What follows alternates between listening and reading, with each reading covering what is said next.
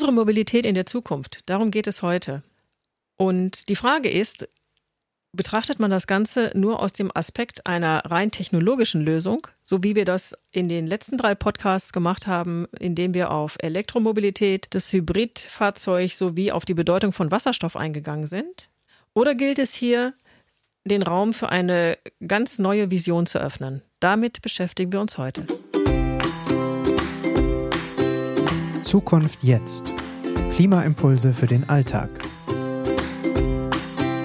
mit Cordula Weimann. Harry, ich begrüße dich. Hallo. Hallo. Ein neues, interessantes Gespräch, bei dem ich wieder viel lernen werde. Hoffentlich. Ja. Was ich schon gelernt habe, auf der Straße im Individualverkehr gehört dem Elektrowagen die Zukunft. Das haben wir im ersten Podcast klar herausgearbeitet. Wir haben im zweiten Podcast herausgearbeitet, das Hybridauto ist keine Lösung, denn es hat immer noch normale fossile Energien und es ist im Grunde ein doppelter Ressourceneinsatz, weil ich eine doppelte Technik habe. Das macht das Auto schwerer. Es ist eine sehr ineffiziente Lösung im Umgang mit einer Mobilität der Zukunft. In dem letzten Podcast haben wir uns den Wasserstoff angeschaut und gemerkt, dass er als Speichermedium und auch für den Schwerlastverkehr eine riesige Bedeutung hat. Und jetzt würde ich doch mal sagen, ist doch alles wunderbar gelöst. Dann haben wir jetzt unsere Elektrowagen, wir haben unsere mit Wasserstoff betriebenen Flugzeuge, Schiffe und den Schwerlastverkehr. Dann haben wir doch alles gelöst und es kann so weitergehen und wir brauchen nichts ändern. Naja, das ist nicht ganz richtig, weil wir haben jetzt natürlich nur auf die Treibhausgase geschaut. Wenn ich Energie brauche, dann brauche ich erneuerbare Energien. Erneuerbare Energien sind aber Windräder, Photovoltaik, Kabel, Infrastruktur und ähnliches. Und jedes Kil jede Kilowattstunde erneuerbare Energie, die ich verbrauche, hat einen Rucksack an Materialien. Und diese Materialien, die gibt es nicht beliebig oft. Bei Lithium ist es offen diskutiert, aber Kupfer ist auch ein Problem. Das heißt, wir müssen sparsam umgehen mit den Materialien, mit den Stoffen, die wir haben. Und deswegen können wir nicht beliebig viel Technik in die Welt setzen, weil die Materialien haben wir nicht. Das heißt, egal, auch wenn wir recyceln, wir verbrauchen Rohstoffe, die irgendwann unseren Kindern nicht mehr zur Verfügung stehen. Das ist richtig, ja. Was wäre das zum Beispiel? Stahl? Also nehmen wir mal als Beispiel Stahl. Stahl kann ich sehr stark rezyklieren. Wenn ich Stahlschienen baue ne, und ich lege sie in die Landschaft, die kann ich dann auch gut einsammeln. Aber die Nutzung der Stahlschienen hat dazu geführt, dass da ein, zwei, drei, vier, fünf Prozent weg sind. Die kann ich nicht wieder zurückholen, weil sie als Abrieb in die Umwelt gegangen sind. Nehmen wir Kupfer. Kupfer ist in überall, wo Strom in allen Windrädern, in allen Photovoltaiks drin, in Städten, in den ganzen Häusern und so. Kupfer kann ich 60, 70 Prozent rezyklieren, wenn ich es sauber wieder zurückkriege. Wir sammeln es momentan noch nicht mal. Ne? So. Und so geht es weiter. Es gibt viele Elemente in unseren modernen Technologien, die gar nicht rezyklierbar sind, von denen wir heute keine Ahnung haben, was wir damit können, besonders in Computer, Smartphones und andere Dinge. Wir verbrauchen diese Rohstoffe und deswegen können wir nicht beliebig viel machen, auch wenn das, was wir tun, treibhausgasneutral ist. Das heißt also, auch wenn wir CO2-neutral fahren können, ist das nur die eine Seite der Medaille. Die andere Seite ist in jedem Falle, wir müssen von unserem Rohstoffverbrauch runter. Ja. Das ist ja immer das, was wir so nett in dieser Smart-Pyramide ausdrücken. Secondhand und nutze es, repariere, tausche, leihe, verschenke. Und erst wenn gar nichts mehr geht, dann kaufe was Neues. Ja. Das heißt also grundsätzlich ein ganz anderes Umdenken im Umgang mit Rohstoffen ist gefragt. Wir drücken das ja jährlich in dem berühmten Earth Overshoot Day aus, wo wir eben sehen, wie viele Rohstoffe haben wir schon verbraucht im Laufe eines Jahres. Und da sind wir momentan, glaube ich, Mitte Mai, haben wir das verbraucht, was eigentlich wir in einem Jahr verbrauchen dürften, wenn unsere Kinder und Enkelkinder auf dieser Erde auch eine ähnliche Lebensqualität wie wir haben sollten. Das ist damit im Grunde gemeint. Wenn wir die Berechnungen die in den 90er Jahren am Wuppertal-Institut gemacht worden sind, dann ist es noch schlimmer.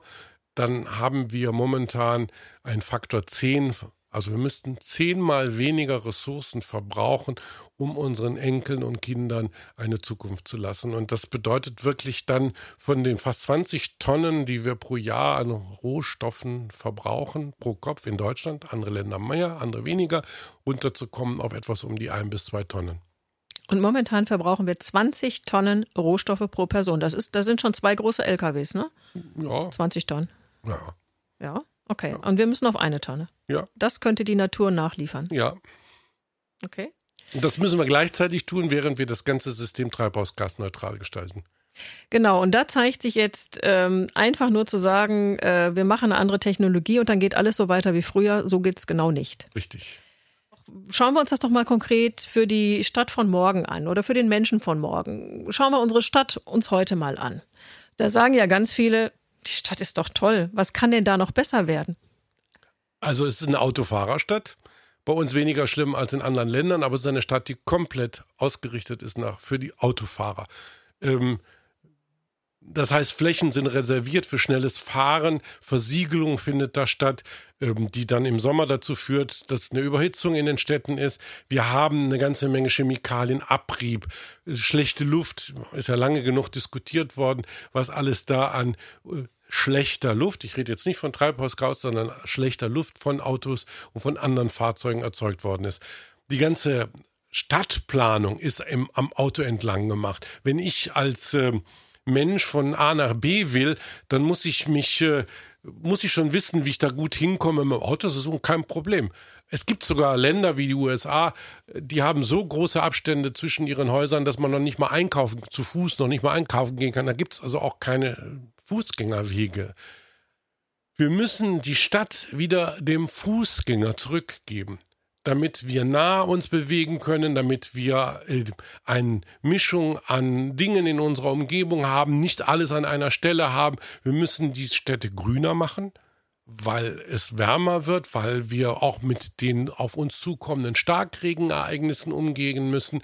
Wir müssen die Flächen dem Fußgänger zurückgeben und wir müssen Flächen schaffen für Carsharing, weil wir haben ja beim Anfang gesagt, ein Elektroauto ist umso besser, je mehr es genutzt wird. Also müssen wir auch in unseren technischen Konzepten die Bedingungen schaffen für Fahrradleihen, für Autoleihen, für das Leihen von Werkzeug um die Ecke, also zu einem anderen Stadtgestaltung. Und da gibt es Beispiele, Barcelona, Kopenhagen und andere, die in diese Richtung gehen. Mhm. Also von Kopenhagen kann ich das bestätigen. Das ist also fantastisch. Je, selbst als Tourist an jeder Ecke wartet ein Fahrrad und äh, vor allen Dingen man ist als Radfahrer der König in der Stadt und die Autos haben fast ein schlechtes Gewissen. Das heißt also, auch mein Straßenbild verändert sich entscheidend, denn wenn ich die vier- oder fünfspurigen Ringe um die Innenstadt nicht mehr brauche, äh, oder die vier- oder fünfspurigen Straßen, die meine Stadt durchziehen, äh, habe ich ja schlagartig, ich denke mir das jetzt gerade mal grün, habe ich ja viel mehr Spazier- und, und, und Fahrwege in der Stadt. Ja, ich kann da Photovoltaik machen, schattenbildend, ich kann äh, ja alles Mögliche. Fantasie ist äh, keine Grenzen gesetzt. Und ich erinnere mich gerade so an meine Jugend, da kamen die ersten Diskussionen auf, als man Fußgängerzonen einrichtete und der gesamte Einzelhandel aufschrie und sagte, jetzt bricht alles zusammen und heute ist eine Stadt mit Fußgängerzone die Stadt mit Lebensqualität. Und das muss wahrscheinlich für unsere Städte hochgedacht werden, dass es ein, ein, ein Begegnungsraum für Menschen wird. Begegnungsraum. Es geht nicht um einen äh, Verkaufsraum und es geht auch nicht um einen Parkraum, sondern es geht um einen Begegnungsraum und der unterschiedlichen Teile unserer Gesellschaft. Heute haben die Autobesitzer die Macht. Ähm, sie parken, sie tun alles mit. Aber wir vergessen immer, dass die Mehrzahl der Menschen ja Leute sind, die zu Fuß unterwegs sind, Leute sind, die Fahrrad unterwegs sind, Leute sind, die älter sind, Kinder sind. All diese Menschen sind in der heutigen klassischen Stadtplanung die Benachteiligten. Das heißt also, unabhängig von dem technologischen Aspekt, geht es wirklich darum, eine neue Lebensqualität zu schaffen, die am Menschen orientiert ist. Ja, und wir müssen ja eine Klimaanpassung machen. Es ist ja so, dass es heißer wird.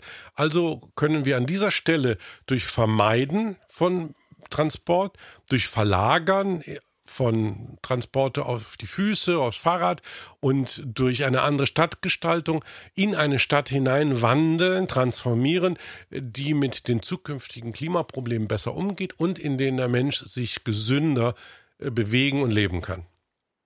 Hat auch mit Lärm zu tun. Wenn eine Stadt weniger Autos hat, hat sie auch weniger Lärm. Lärm ist ein immer wieder übersehener Gesundheits, immer wieder übersehenes Gesundheitsproblem. Ne? Nun stellt ja auch der Klimawandel selber ganz besondere Herausforderungen an unsere Städte. Wir haben ja definitiv eine Erderwärmung Und das bedeutet, dass wir gerade im Sommer lange Hitzeperioden haben und lange Dürreperioden, was ja auch gerade den Bäumen in der Stadt das Leben eventuell sehr schwer machen kann. Wie ist unter diesem Aspekt die Stadt von morgen zu betrachten? Es geht ja nicht nur um die Dürreperioden, sondern es geht auch um die Starkregenereignisse, die man hat. Also wir haben Extreme in die eine und die andere Richtung. Die Stadt muss als ein Organismus gesehen werden, in dem ich die grünen Flächen brauche, a, um zu kühlen, b, um Wasser zu speichern und natürlich c, damit wir uns da auch wohlfühlen und es eine angenehme Lebensumgebung ist. Dann brauche ich natürlich auch die Grünflächen als verbindende Flächen zwischen den Bereichen, in denen Fußgänger sich bewegen weil Fußgänger und Fahrradfahrer auf Grünflächen sich besser bewegen, sicherer sind und ähnliches. Letztlich ist es aber so, dass ich auch Dächer begrünen muss, dass ich bestimmte Wasserrückraumbereiche für Starkregen haben muss, etc. Die Stadt muss als Organismus funktionieren und nicht nur als automobile Stadt. Das heißt also, ich muss allein schon Flächen entsiegeln, damit der Starkregen von den Böden direkt aufgenommen werden kann und Abwassersysteme ja. nicht überlastet sind.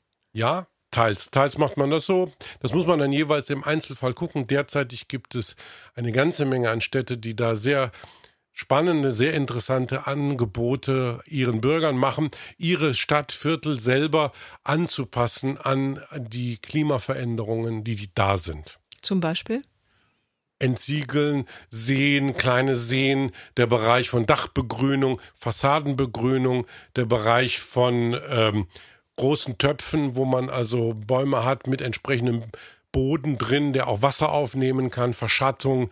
Also da gibt es eine ganze Menge, was man tun kann und was man selber tun kann. Und es gibt auch, äh, soweit ich weiß, auch eine ganze Menge Geld, was da hineinfließt, um die Städte an die vorhandene Klimaerwärmung anzupassen. Wenn ich mir das so von meinem inneren Auge ausmale, dann kann man wirklich Lust auf diese Stadt von morgen kriegen, weil begrünte Fassaden und mehr Grün in den Städten bedeutet automatisch weniger Lärm. Ja. Und weniger Autos bedeutet auch weniger Lärm und genau. Elektroautos sind auch weniger Lärm. Und damit bin ich dann an dem Punkt, dass die Stadt ähm, ja wieder mehr Menschen Harry, ich würde über das alles jetzt gerne noch mal einen Bogen spannen. Wir haben also auf der einen Seite zwingt uns, zwingt uns die Erderwärmung dazu, schnellstmöglich von den fossilen Treibstoffen wegzukommen, also CO2-neutral zu fahren und zu leben. Der Klimawandel zwingt uns auch unsere Städte umzubauen, dass sie durch Grün kühl bleiben, dass sie durch höhere Wasserspeicherfähigkeit, dass versiegelte Flächen aufgerissen werden müssen. Also die Stadt als lebendiger Organismus, das hört sich fantastisch an. Man ist ja ich bin jetzt fast versucht zu sagen, ähm, das ist eine Riesenchance, die in dieser Klimakrise steckt, weil unsere Städte und damit das Leben für jeden Einzelnen kriegt eine Qualität, die wir nicht bekommen hätten, wenn wir nicht diese Notwendigkeit der Erderwärmung hätten und quasi die Natur uns zwingen würde, unsere Verhaltensweisen zu überdenken und, und unsere Art zu leben zu überdenken. Denn das, also die Stadt von morgen, so wie du sie in Bildern beschreibst, die klingt für mich gerade fantastisch. Das ist so. An dieser Stelle, wenn wir richtig handeln, können wir gewinnen durch die Transformation, die wir haben. Und das ist auch immer wieder, was viele Menschen, die wie ich seit einigen Jahrzehnten unterwegs sind, sagen. In dieser Krise steckt nicht nur eine Gefahr, sondern auch eine Chance. Und äh, diese Chance müssen wir einfach nutzen, aber das hängt von uns ab. Ob wir in unserem jeweiligen Stadtviertel, und du willst ja immer, was kann ich tun, fragen, ne? Jeder von uns kann in seinem Stadtviertel, in seiner Straße anfangen mit diesem Grüner werden, kann Pate für einen Baum werden, kann mit der Stadt reden. Es gibt äh, die Europäische Mobilitätswoche, wo man ganze Straßen probeweise zumacht. Jeder von uns kann momentan an diesem Wandel teilnehmen und es sollte es auch tun, weil sonst das an einem vorbeigeht. Genau. Und ganz konkret hat das ja auch eine Gruppe von den Omas gemacht, zum Beispiel die Gruppe Leipzig pflanzt. Die hat gesagt, wir wollen ein grüneres Leipzig, wir wollen 600.000 Bäume pflanzen, für jeden Leipziger einen. Und das ist zum Beispiel schon genau die Zukunft, die unsere Städte brauchen. Ja, danke. Ich sage auch danke.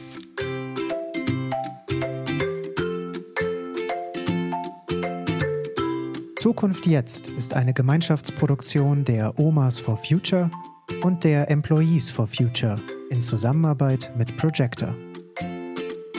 Weitere Informationen, wie du uns unterstützen kannst, findest du in den Show Notes.